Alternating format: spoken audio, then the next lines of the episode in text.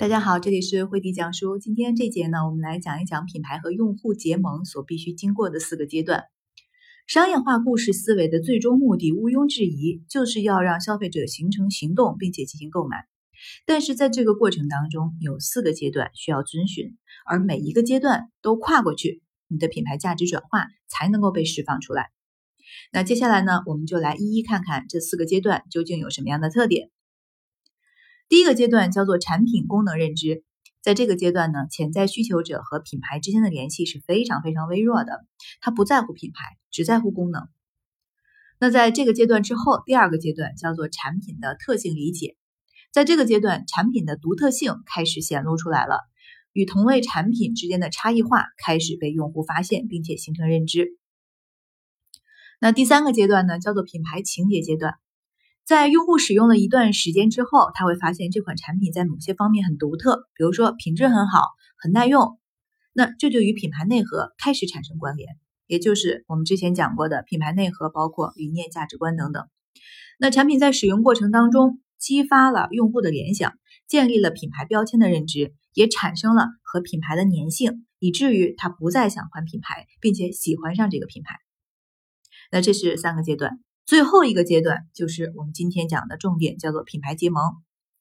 在产生了品牌情节之后，我们就与消费者之间产生了一个稳定的关系。这种情节的产生，就是人的价值观和信仰有直接关联的。那么一有机会，他就会把这个产品拿出来去炫耀一下，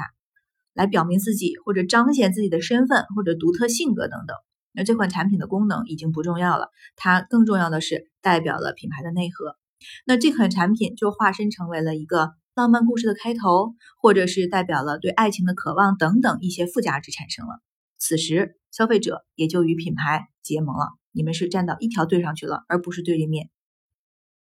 但是很遗憾的是呢，我们发现大部分品牌其实都被困在了第一和第二阶段。当一个品牌突破不了产品认知和产品特性这两个门槛的时候，品牌的价值是无法被释放出来的。那如果你被困在了第一、第二阶段，你就只能做一件事情，就是反复无常、自相矛盾，不断的去调整和变化，品牌最初的理念也就会支离破碎，并且最终失效。你的品牌代表了一切，我也可以说你的品牌毫无意义。那么对于竞争者来说，对产品特性和优势进行复制是很容易的。只要你是个品牌，你就应该有血统证明。任何一个被吸引的消费者，必须是要与你的品牌气质相关联的。而不局限于你在产品说明书上所写的那些，或者是你口若悬河告诉别人你能做的那些。品牌的生命周期当中，每一个阶段的跃升都有一个衔接层，衔接层就像是一个旋转面，在下一个面被旋转起来之前，前一个面也要跟着一起转，而且所有的螺旋面都必须时刻保持旋转，才能够最终汇聚形成品牌塑造。